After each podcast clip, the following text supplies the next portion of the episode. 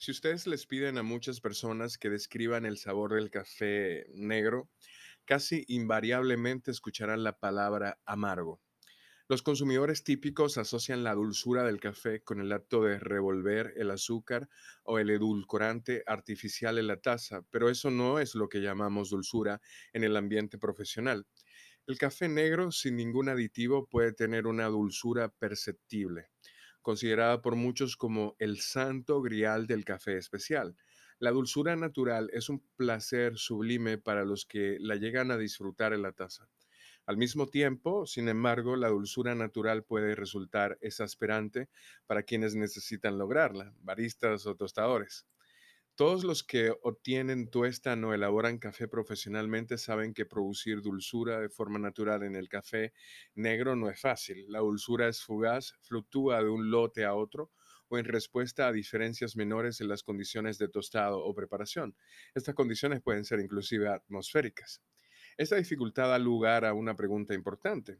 ¿Cómo nosotros podemos maximizar la dulzura natural del café? La ciencia dista mucho de haberlo decidido todavía. Sin embargo, recientemente el UC Davis Coffee Center ha dado pasos significativos en su búsqueda destinada a entender al menos la parte del rompecabezas que puede todavía entender la ciencia. Durante el proceso de preparación de cuatro minutos, los investigadores cambiaron la jarra cada 30 segundos para entender mejor cómo se modifican la composición química y las cualidades sensoriales de la bebida a medida que el proceso de extracción del café avanza. Esto se llama fraccionamiento. Ustedes se pueden imaginar en el caso de que cuelen café en una greca, que ustedes van a detener el proceso de extracción en cada momento para sacar ese café cada 30 segundos y irlo probando. Así que el café que sale primero tendrá unas características, el café que sale a la mitad tendrá otras características y el que sale al final otras.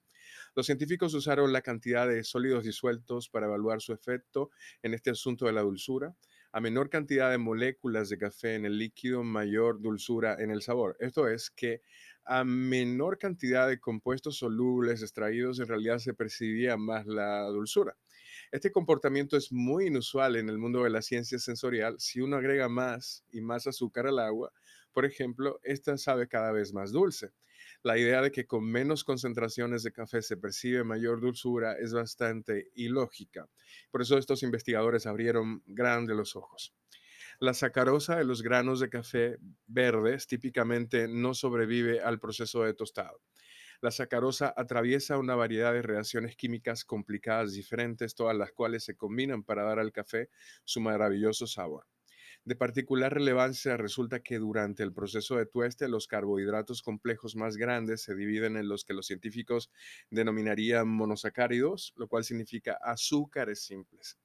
Los carbohidratos complejos pueden tener una dulzura perceptible. De esa forma, una explicación posible a esta situación ilógica es que los monosacáridos como la fructosa o la, glucosa se extraen más lentamente del café sólido durante la preparación, por lo cual es probable que salgan al final de la preparación. Esto es totalmente inesperado para los científicos. La investigación concluye con algo sorprendente. Dice que la dulzura percibida del café no tiene nada que ver con los azúcares presentes en la preparación.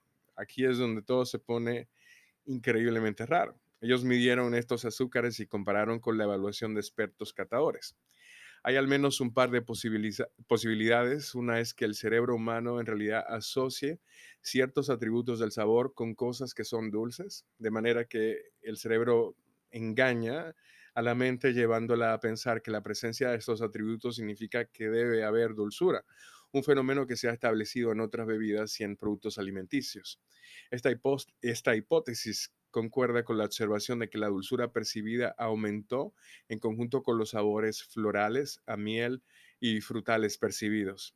Otro mecanismo probable tiene que ver con enmascarar la mayor cantidad de compuestos eh, solubles en la taza también constituye más compuestos amargos y ácidos presentes e inhibe la dulzura intrínseca como una especie de enmascaramiento. Dicho de una forma más simple, resulta que el santo grial de la dulzura natural en el café podría estar acechando cerca del final de la preparación. En conclusión, y para traducir todo este término científico, es probable que los aromas frutales y esas connotaciones florales que tienen los cafés que ustedes prueban sea realmente lo que constituye a esa idea de que son más dulces en nuestra mente. Y es probable también que la cantidad total de sólidos disueltos afecte la forma en la que percibimos la dulzura intrínseca de los cafés. Muy interesante.